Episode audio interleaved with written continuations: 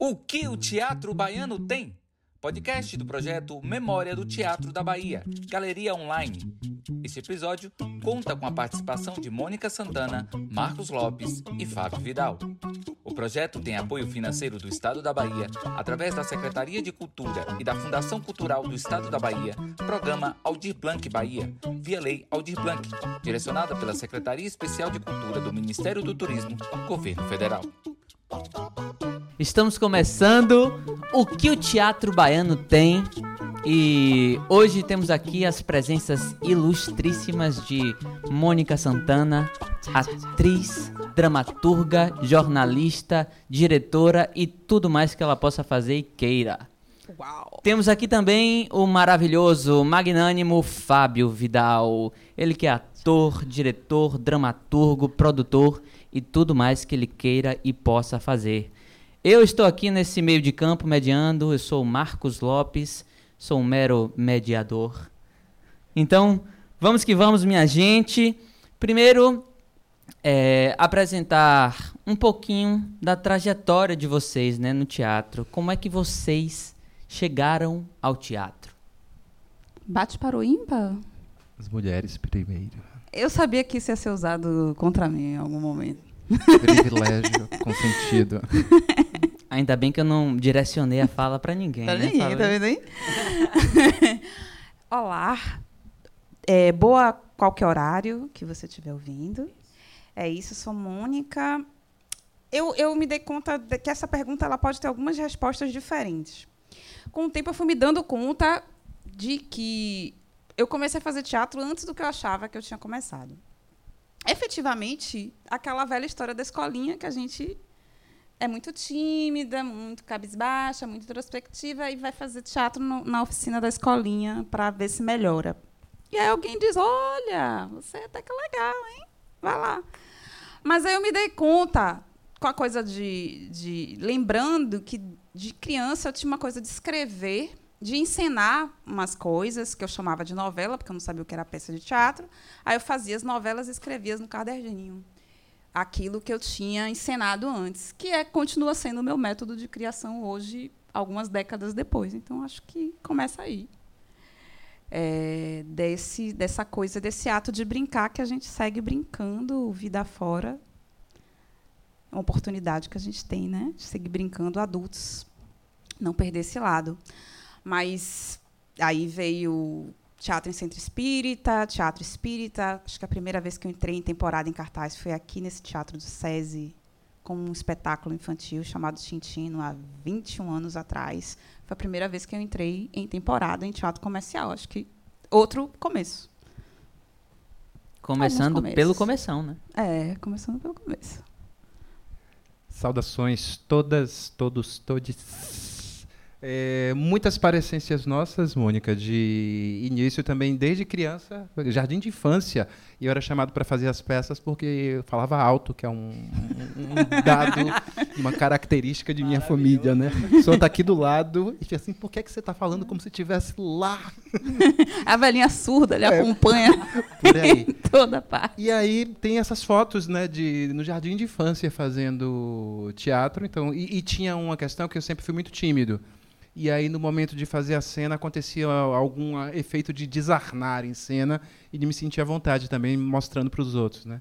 Um, Até demais, né? até demais, algumas horas. e aí, é, também fiz centro espírita. Quando eu falo que as parecências Kardec tá batendo palma pra gente Olha, agora. Kardec. É, Tchau, Kardec. é, participei de um centro espírita que a gente fazia sempre peças, ainda sempre num teor amador. Então, o teatro estava sempre presente, apesar de nunca ter, até os 15, 16 anos, frequentado muito teatro.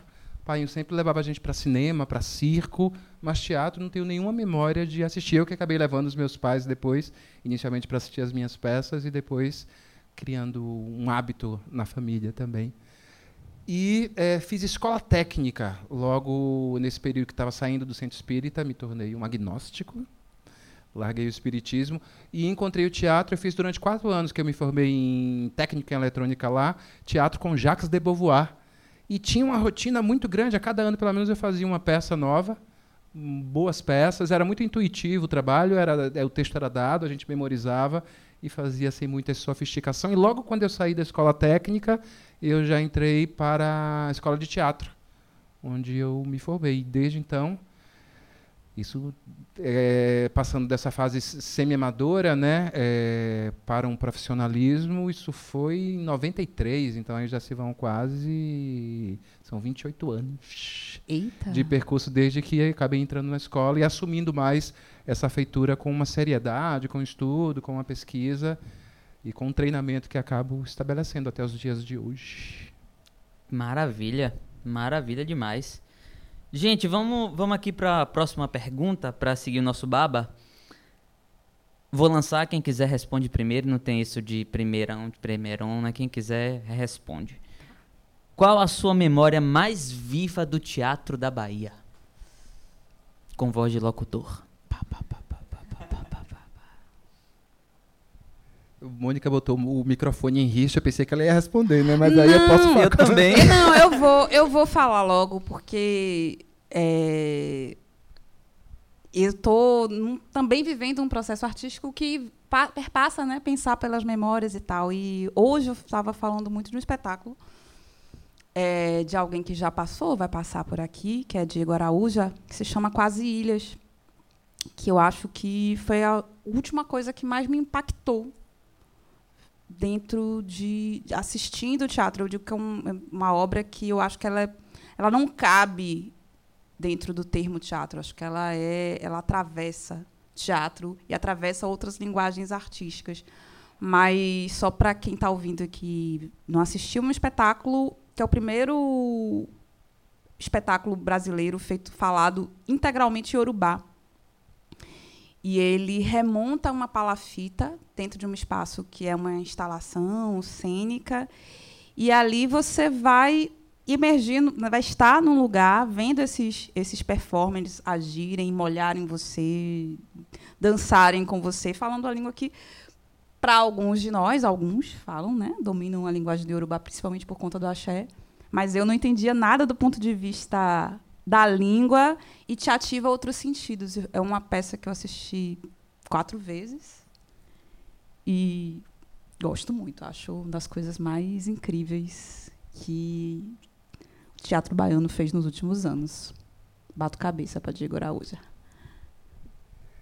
É, João Guizandi já tinha feito essa pergunta e eu respondi que foi Merlin ou a Terra Deserta foi um espetáculo nesse, nesse período inicial que estava entrando na escola de teatro de 93, com a direção da Carmen Paternostro.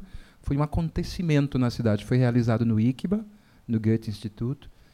E era um espetáculo que tinham duas. É, na verdade, só lembro que é Merlin ou a Terra Deserta. E Merlin tem, tinha um subtítulo, a segunda parte, que eu não estou lembrando agora. E eu tenho muito presente ainda muitas imagens, porque algumas pessoas que depois viraram muitos meus amigos, foi a primeira vez que eu os vi em cena e fiquei encantado com a encenação. Foi a primeira vez que eu vi Evelyn Büchiger em cena. Eu estava sentado no lugar que era uma voz que vinha falando Arthur, e quando olhava era Evelyn, toda de azul, lindíssima, abraçando.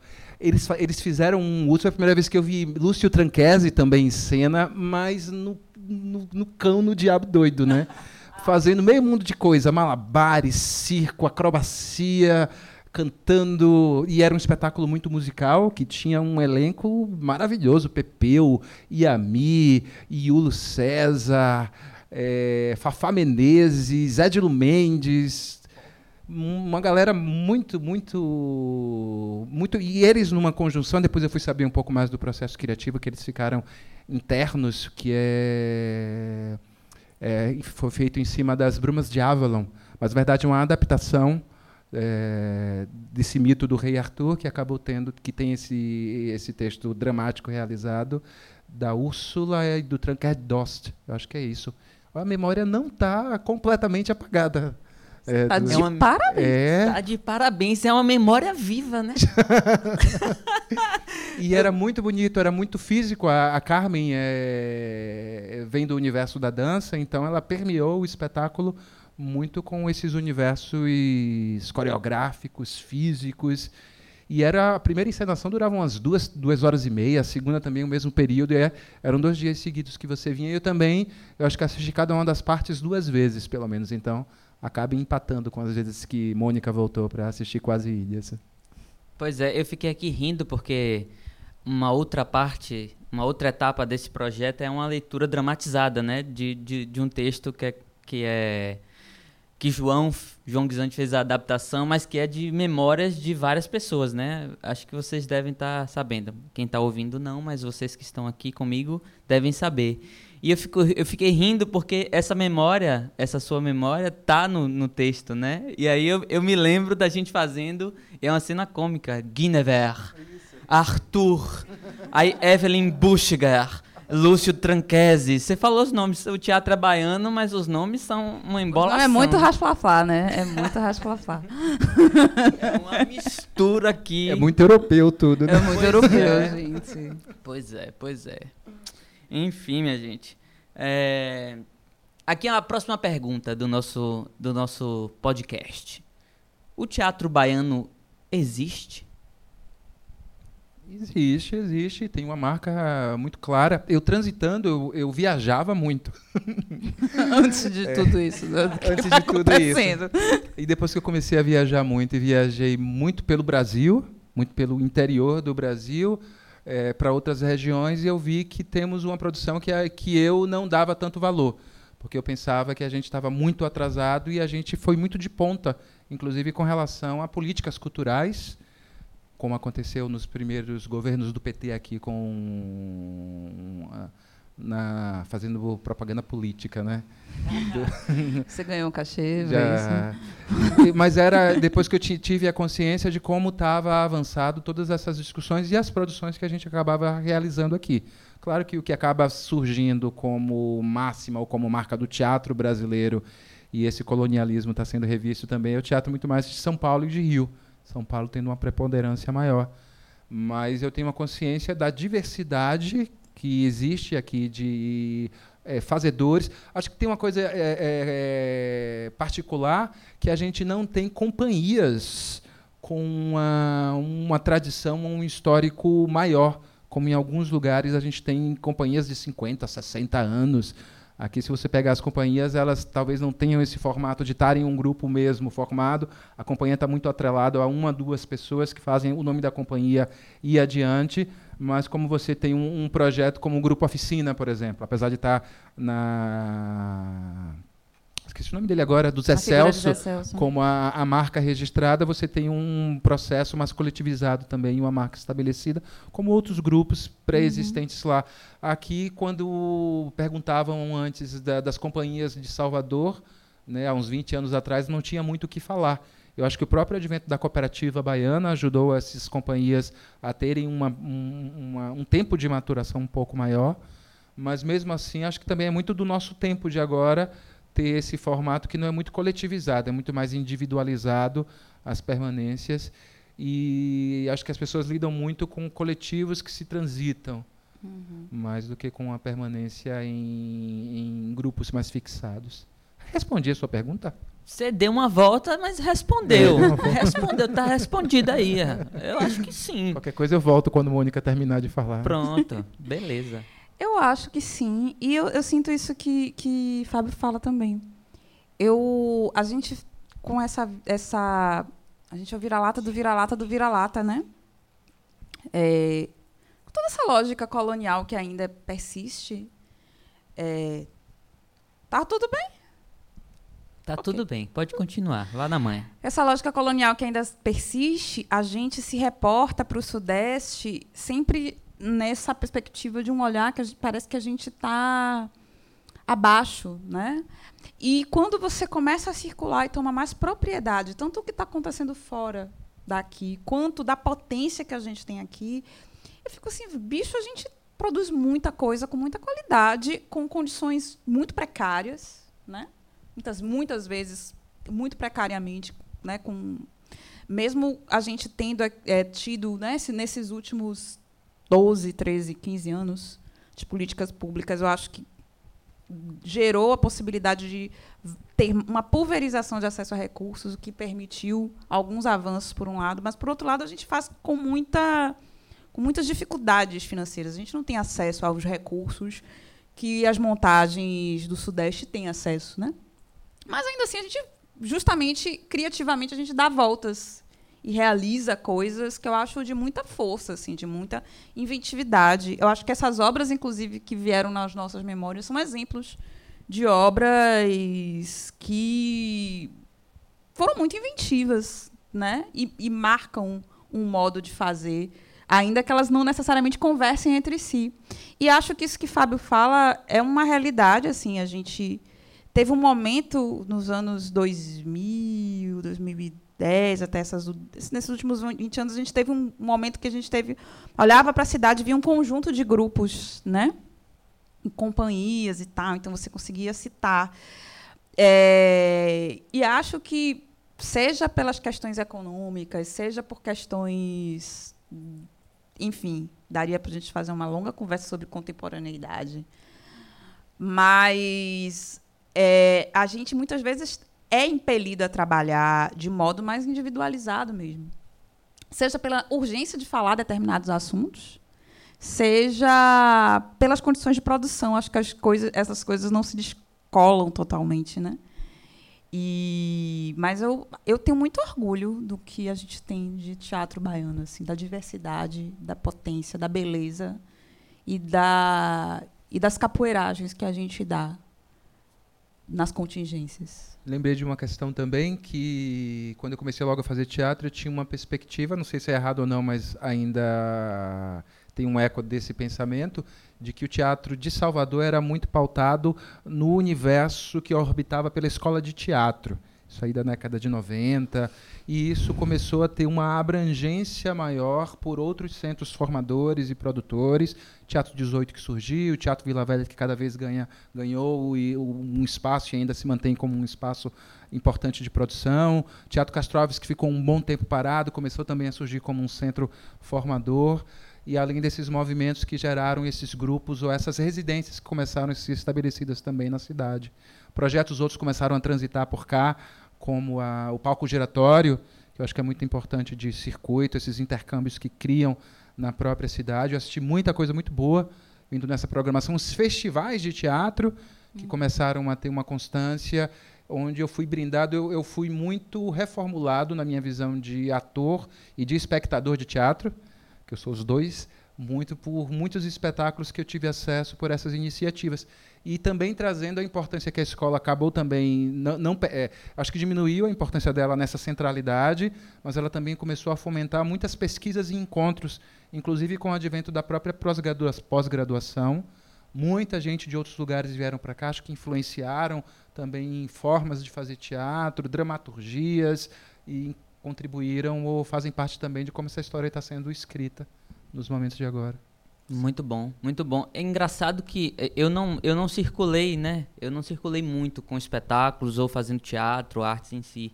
Mas dos, dos relatos que a gente tem de pessoas que saíram, né? Que foram para Eixo, Rio, São Paulo, ou até para outros lugares do Brasil, é, a gente tem um, um, respaldo muito grande, né? Os artistas da Bahia têm um respaldo muito grande por fazer arte aqui nessas condições que a gente já conhece bem e, e, são muito bem vistos, né? O problema, de fato, é esse, né? Que as políticas públicas vieram, ajudaram bastante, mas a gente ainda enxerga uma, uma, uma estagnação, né? Digamos assim. Aí o mercado daqui, se comparado com o Rio e São Paulo, é, perde de 5 a 0, né? Afe Maria.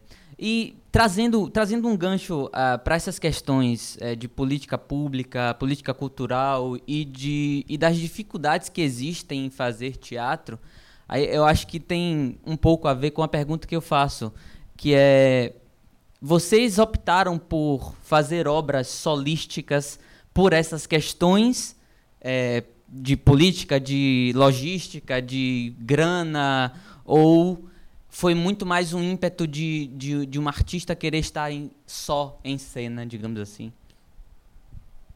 E aí, parou ímpar? Deixa eu ir agora, tirar desse lugar. Eu tentei sair do teatro algumas vezes e não consegui. muito por conta desses, dessas inconstâncias ou de não conseguir encontrar esses caminhos de produção.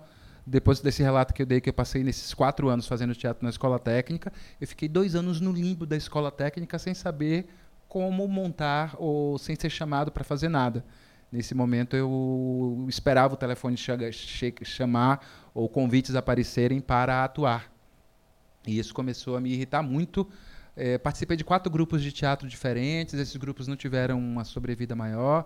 É, no determinado momento eu tive a consciência que era importante gerar repertórios de trabalho para me manter profissionalmente e só consegui realizar esse objetivo, esse planejamento, porque havia um universo em torno que propiciava isso. Há 10 anos anteriores, se fosse na década de 80, de 70, eu não teria essas condições. Eu, eu, eu me especializei em editais. Eu não sou uma pessoa que tem grandes contatos ou acessos a financiamento e essas fontes de oportunidade de você concorrer a, a, a financiamentos públicos para a realização de atividades artísticas começou a acontecer é, num período que eu estava muito numa, numa busca de modos de me manter na arte já sabia que não, não me adequava ou não conseguia entrar nesse mercado mais de televisão, de cinema, de ser chamado.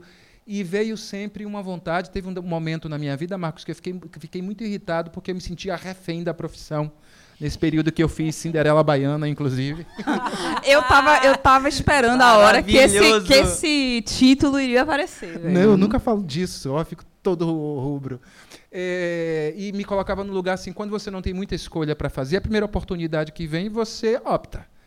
Abraça. Abraça. E, é, e, isso acontece com muitas pessoas, não só na carreira artística, mas eu acho que carreiras que, mexem, que lidam com essa autonomia, de você lidar muito com as marés, com esses altos e baixos. Então, tinham períodos na profissão que tinham muito trabalho para fazer, outros que secavam, não tinha nada para acontecer e era um, um lidar com essa ausência. É, e aí que teve esse convite né, que, que eu fiz para a Miram para a gente começar a fazer o seu Bonfim enquanto investimento, já pensando nessa criação de repertório, que só foi propiciado por essa política cultural que já existia, onde a gente conseguia ter esses financiamentos a partir dessas concorrências de edital, como já foi falado. Mas entra essa contingência que é manter repertório, eu tentei fazer esse repertório até com uma outra atriz, que foi Débora Moreira, na, no meu espetáculo de formatura, que foi Acrobatas, mas não, não conseguia, porque não conseguia ter um fluxo de trabalho que justificasse a, a, eu ter o tempo de Débora, a disponibilidade dela todo o tempo. E eu cheguei, foi a minha primeira produção foi Acrobatas cheguei a fechar apresentações, viagem e não poder continuar com esses planejamentos porque Débora não tinha agenda, tinham outras atividades para ser realizadas. Então, comecei a ficar muito irritado com esse correr atrás e não conseguir é, nesses esforços. Aí que eu decidi fazer meu juramento Scarlett O'Hara. Vou fazer um espetáculo solo que dependa de só de mim para ir à cena. E, é, e nisso lidei com, a, com as oportunidades que surgiram, as chamadas que vieram também de, de outras pessoas, de assuntos, e acabei gerando repertório, outros, durante esse tempo de trabalho, é, e que, inclusive, me incapacita de estar realizando trabalhos de outras pessoas. Depois de algum tempo, por exemplo, eu fui fazer um espetáculo que foi o Salmo 91 com o Djalma Turler, o Ateliê Voador, mas eu já cheguei dizendo muito claramente, ó, me comprometo a fazer a primeira temporada de estreia, depois eu não sei, porque depois eu tenho que articular é, os trabalhos que me mantêm, né, que são esses repertórios e a circulação desse repertório. Aí, lidando com esses movimentos, acabei me especializando nesse universo solístico. Então, eu eu lembro quando eu, eu não concluí a, o curso de interpretação, né? Eu entrei, tinha terminado jornalismo, entrei em interpretação.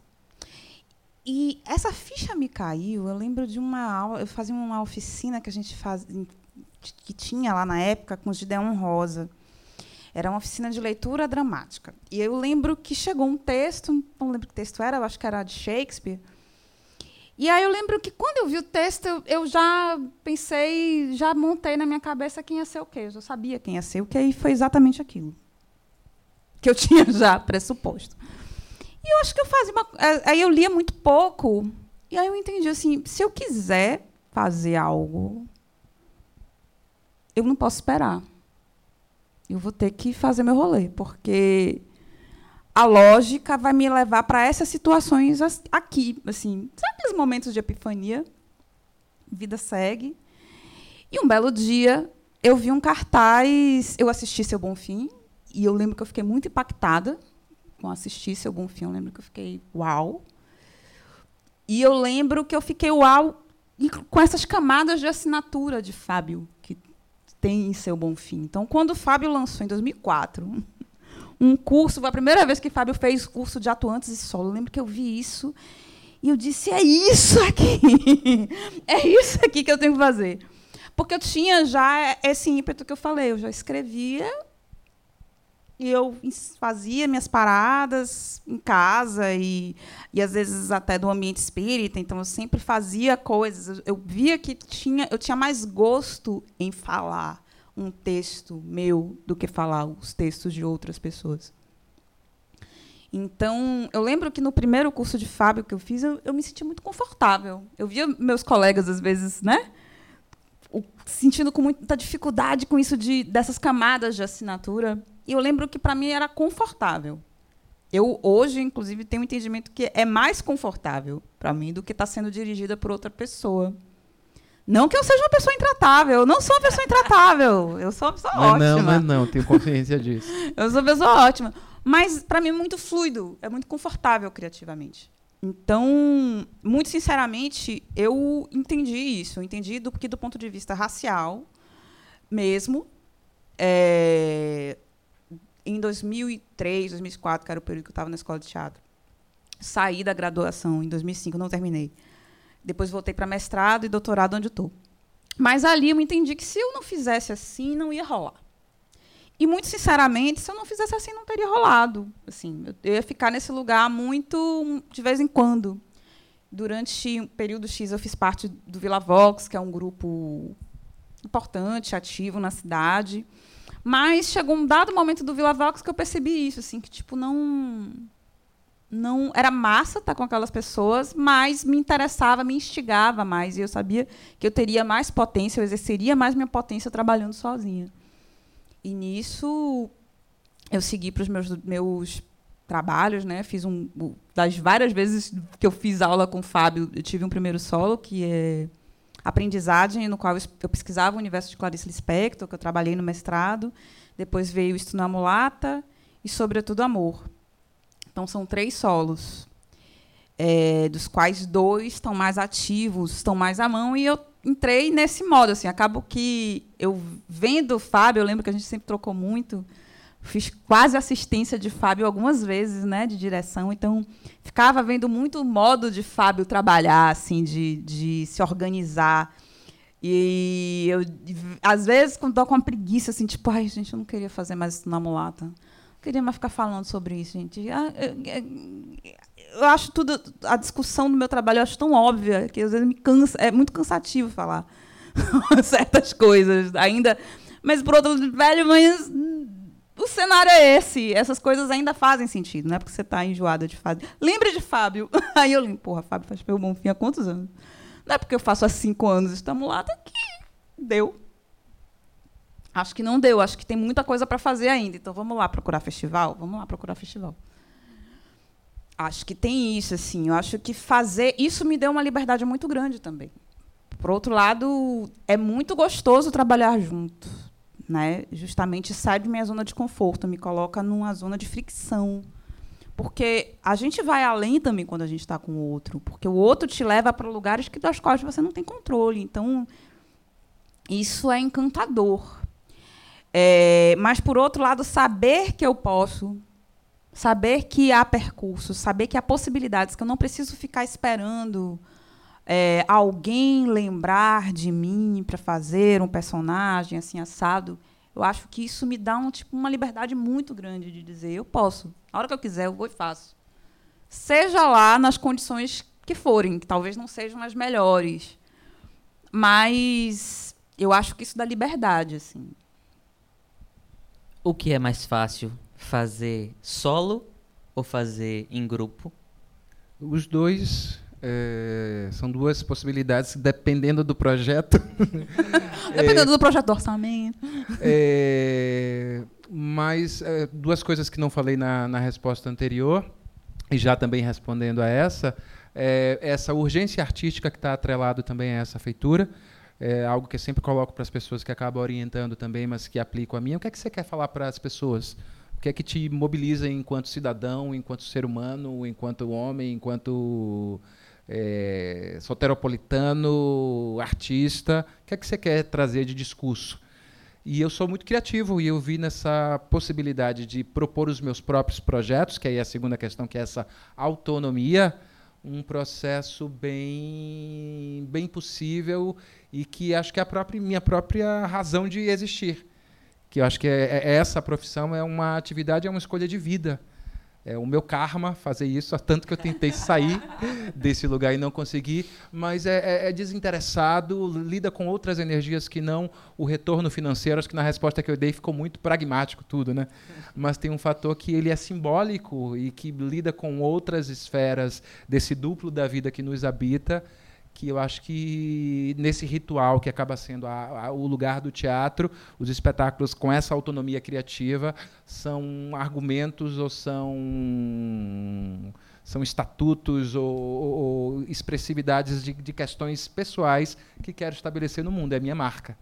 Então são como filhos essas produções e você perguntou por último se é mais difícil. E esse trabalho solístico é, foi o primeiro momento onde eu tive uma ação mais coletivizada. Eu, tinha, eu tenho uma plena consciência que nos espetáculos que eu fazia parte de elencos, e já fiz alguns, eu ficava muito no métier dos atores. Eu circulava entre os atores é, ou dos artistas que vinham compor a cena, cenógrafos, figurinistas. E quando você está assumindo um projeto que é seu, você ganha um outro approach para o mundo. Você começa a lidar com questões que são administrativas, burocráticas, contábeis, que te faz, na verdade, ter uma outra amplitude de atividade. Então você acaba sendo muito mais amplo. É, o último espetáculo que eu fiz, que já tem um tempinho, 2013, que foi Joelma, eu tinha uma equipe de mais de 25 pessoas envolvidas. Então, apesar de ser solo, teve essa possibilidade de diálogo e interação com um coletivo muito grande. Entendo quando você fala que é mais difícil ou mais fácil na questão de estar na cena. É mais difícil ou mais fácil estar nesse jogo de cena? E depende muito de que cena está sendo feita. Eu acho que tem cenas coletivas que você consegue uma interação bem boa, outras que são mais dificultosas, do mesmo jeito que você pode ter solos que você se solte, outros que você fique mais travado e não consiga ter um, um você com você mesmo, ter um, um jogo de cena ou uma, um, um, encaminhamento do, da, da visão do espectador, né, que está todo pautado em você o tempo inteiro. Eu acho que é uma outra responsabilidade que você tem, porque é o tempo inteiro você como usina da cena é você como gerador dessa, desse foco da, das coisas que estão sendo estabelecidas. Claro que você usa é, cenário, figurino, elementos, mas é você que está fazendo a energia acontecer para com o público, costurando. Com uma outra pessoa, isso pode ser mais facilitado, porque não é você o tempo inteiro, se for dividir meia hora, porque também tem alguns espetáculos que você, em coletivo, que você entra para fazer cinco minutos e sai. Outros que você fica o tempo inteiro também em cena. Eu acho que é muito mais nesse tipo de comparação. É quanto tempo talvez você precise estar tá gerando essa energia na cena e no monólogo é você que está conduzindo. Massa. É isso. Eu acho que é importante até pontuar isso que Fábio falou, que eu não sei se ficou evidente na minha fala também. Só vou voltar nesse ponto.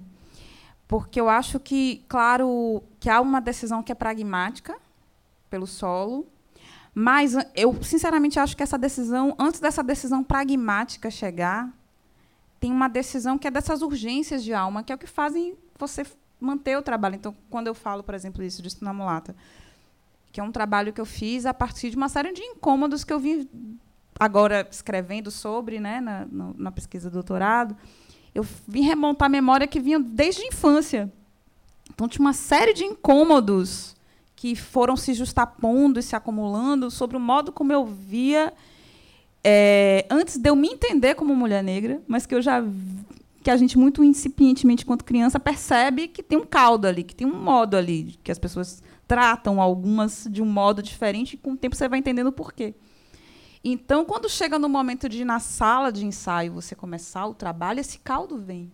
E esse, é esse caldo que te empurra para essa experiência é, aterrorizadora de estar sozinho na sala de ensaio e criar. Quando você ainda não tem uma dramaturgia, muitas vezes, né? Quando você não tem esse olho do outro, que, como eu disse, para mim é confortável esse trabalho do, do, entrar e criar, mas é um conforto que é isso, não é um conforto do sofá, né? É ao mesmo tempo você ter um compromisso com a outra pessoa é o que te obriga a levantar e ensaiar. Né? Eu, por exemplo, quando eu fechei sala de ensaio, defini, primeira coisa, vou pegar não sei quantos dias na Casa Preta, vou pagar tanto. Por causa disso, eu fui ensaiar. eu paguei a sala de ensaio. Taxímetro correndo. Né? Tá pago, né? Tá pago. Pago, velho. Pegou a sala, agora vai trabalhar, burra, vai ficar aí sentada. E isso te vai, mas quando você tem uma outra pessoa, você tem um compromisso com outra pessoa e você vai trabalhar com essa outra pessoa e esse compromisso com o outro te move, né? Então, na real, na real, confortável mesmo em processo de assim, de criação, não tem muita coisa, né? Você vai negociando o, o quê? Porque cada trabalho vai te dar determinado desafio, assim. Nesse chegou um momento, como eu disse, que esse meu último solo foi sobretudo Amor que estreou em 2017, 2017. E em 2017 eu tive a oportunidade de fazer um espetáculo com muitas mulheres, que é o Lucas do Riacho de Raíssa Bonfim. E tinha muitos desafios. Há muito tempo eu não ficava com tanta gente junto, né? Mas ao mesmo tempo, todo aquilo, aqueles encontros com aquele grupo de pessoas ali, me dava tanto que eu acho que me alimentou para as criações que estavam acontecendo em paralelo, esse solo meu que estava acontecendo em paralelo, se construindo em paralelo. Então eu acho que tem isso, assim, acho que é, o ato de criar, muitas vezes, quando nada está muito favorável, ele vem por uma, por uma urgência é, existencial, assim. Algo que dentro de você você não aguenta e você precisa jorrar. É, no conjunto, você vai ter esse jorro, às vezes, com mais negociações, com mais mãos dadas. Mas, e acrescento isso que Fábio fala, que é muito importante, porque muitas vezes, especialmente quando você vai lidar com as pessoas, quando as pessoas te propõem, assistem teu solo e falam, ah, solo. Então você não pode apresentar aqui de tal. Tá? E não entendem que é solo do ponto de vista da cena. Mas você tem um entorno de pessoas ali para tornar aquilo possível e viável.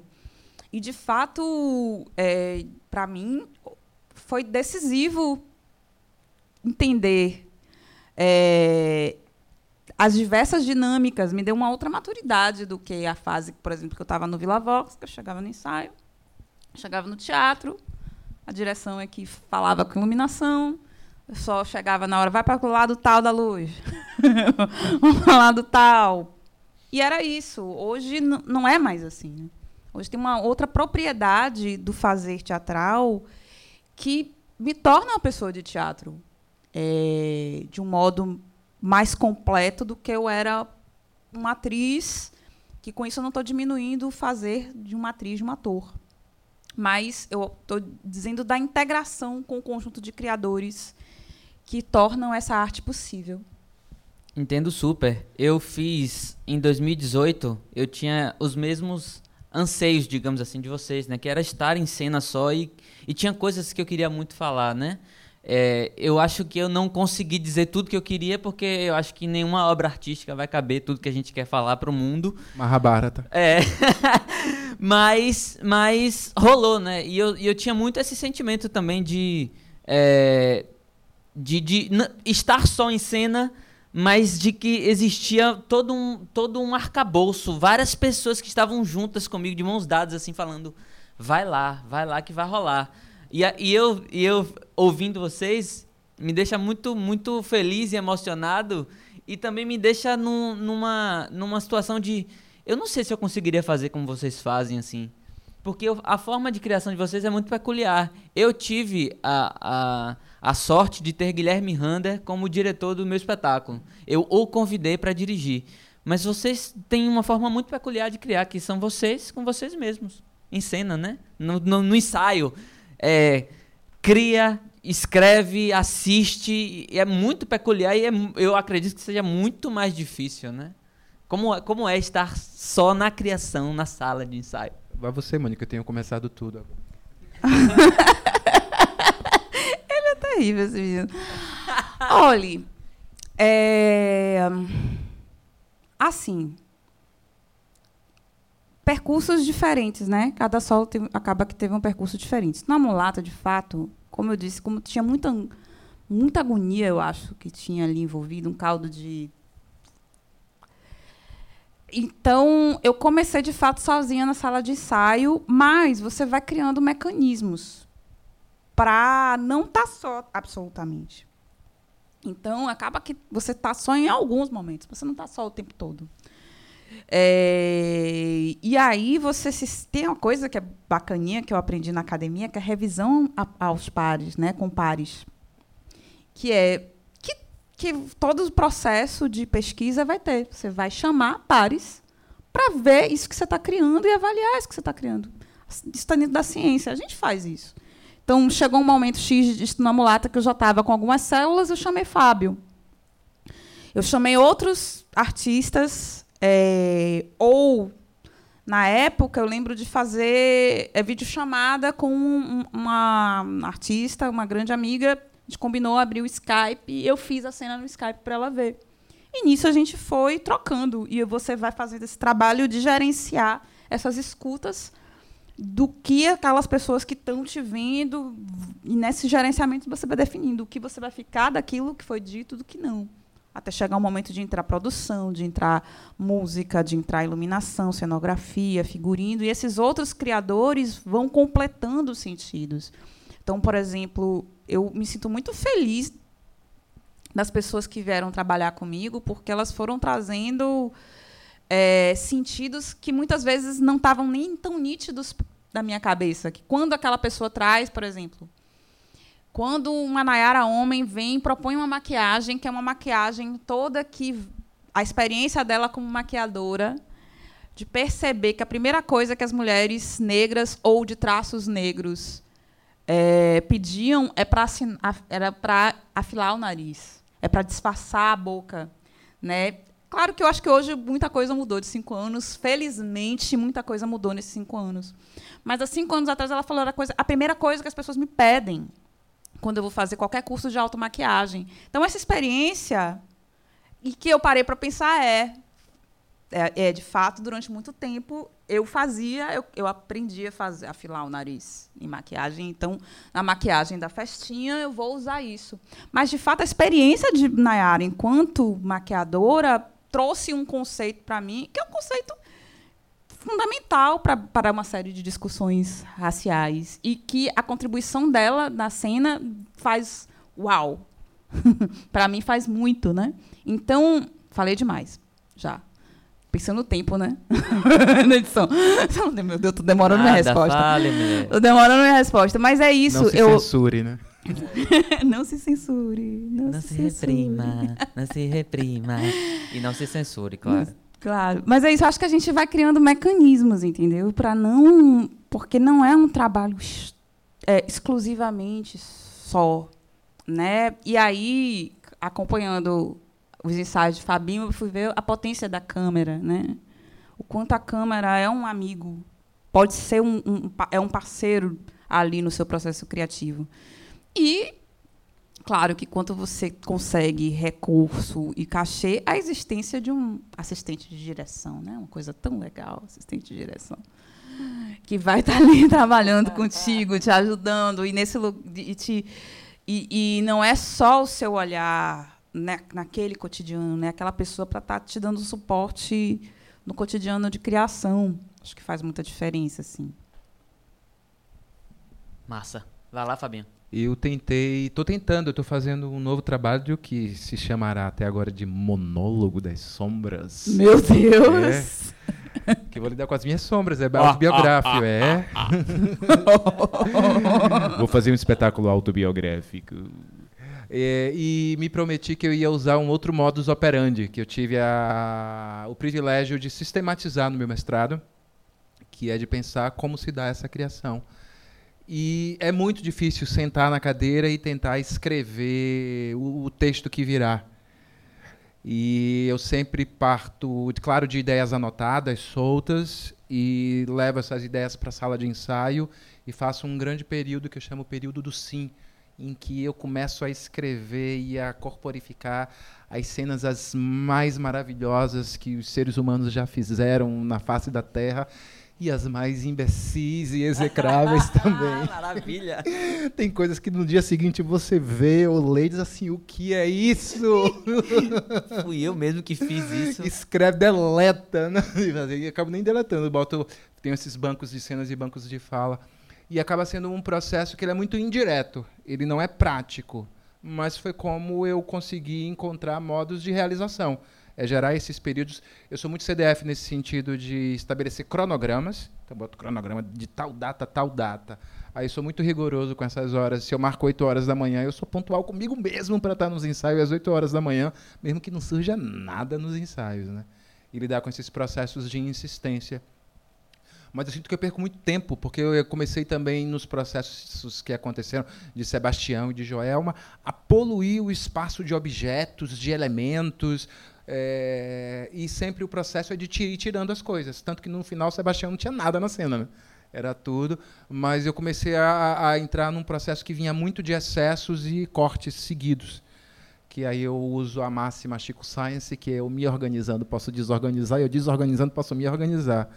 E vou seguindo com esses altos e baixos que o processo se, se, se que, que, o processo apresenta, né? De você achar que é uma merda aquilo em determinados momentos, para que é que eu estou parando meu tempo para fazer isso? Todo mundo vai achar uma porcaria o que eu estou fazendo. Ou então variar entre a soberba, né, de se achar também o, o rei da cocada preta. Uhum. Porque nunca a cocada fiz nada preta. melhor na minha vida. é. Ninguém nunca fez algo tão bom. E aí é pensar que como é, é processual e como ele, eu não sei o que vai ser feito no final. Sempre os projetos que eu escrevo são projetos de processos criativos que vão ser agenciados por esses fatores, que vão ser essas etapas criativas e que num determinado momento vai resultar em algum trabalho. Então, eu sempre tenho matrizes criativas, eu tenho horizontes que são delimitados que vão estar nesse cozido, nessa né, nesse processo envolvidos. Qual é essa temática? Que tipo de técnica eu vou desenvolver durante esse período para poder realizar a cena? É, que músicas ou reformadores podem estar coligados a esse tipo de atividade? E aí vou descobrindo como é esse processo. Mas ele é muito. Com o seu Bonfim, eu levei três anos para desenvolver o espetáculo, mesmo porque eu não tive patrocínio, foi um. Fiquei devendo no final de tudo. Depois, com patrocínio, esses processos foram otimizados para um ano, um ano e meio, é, os últimos espetáculos. Joelma, que foi mais rápido, tinha nove meses, mas aí a gente já parte de muitos elementos já postos por conta do curta que o Edson estabeleceu em Joelma. E também com uma estrutura que foi muito mais confortável também. Né? Tivemos patrocínio, é, em 2013 para gerar Joelma e foi bem tranquilo a realização dela nesse sentido e de estar tá dividindo essa direção também com Edson. Mas mesmo assim com Edson como diretor, tinha alguns momentos que eu pedia para ele não ir nos ensaios, porque eu me sentia travado em algumas improvisações que eu sempre faço no início de processo, essas que são do melhor e do pior da humanidade, que eu me sentia fazendo para ele e não fazendo por fazer com uma liberdade maior mas sempre nesse pensamento de que eu dirijo também os espetáculos. Então tem essa parte de eu enquanto improvisador, que é criando estofo e elementos para a dramaturgia e parando num determinado para assistir tudo e gerar esses apontamentos nesses bancos de falas, bancos de cena. Então é uma é uma profusão, é um mangue de elementos que ele tem uma, essas estruturações, eles estão contidos dentro de etapas ou de, de uma sistemática maior que os envolve. Maravilha. Minha gente, é, Eu queria fazer só um- uma última pergunta, a gente está chegando já aqui no, no limite do nosso podcast, que é, é, que conselho vocês dariam para quem está nesse momento, principalmente em casa, e querendo muito falar alguma coisa para o mundo? O que é que vocês dariam de conselho para um atuante, uma atriz, um ator que está querendo fazer um solo e, e não consegue sair do lugar? Acho que é por aí. Ah, tem um, tem, eu, tenho, eu, tenho, eu sou cheio dos conselhos, né? Olha. É, Então jogue no mundo. que é insistência ela é fundamental, de que é como é um investimento que você faz com seus, seus interesses, suas opções, suas vontades, e que essa energia que você dá nesse objeto, nesse criado, ele te retorna também, inclusive financeiramente, para a cena. É, problemas posteriores serão resolvidos posteriormente, mas resolva o máximo que puder agora, porque amanhã tem mais. É, é importante fazer. E o que não se sabe fazer se aprende.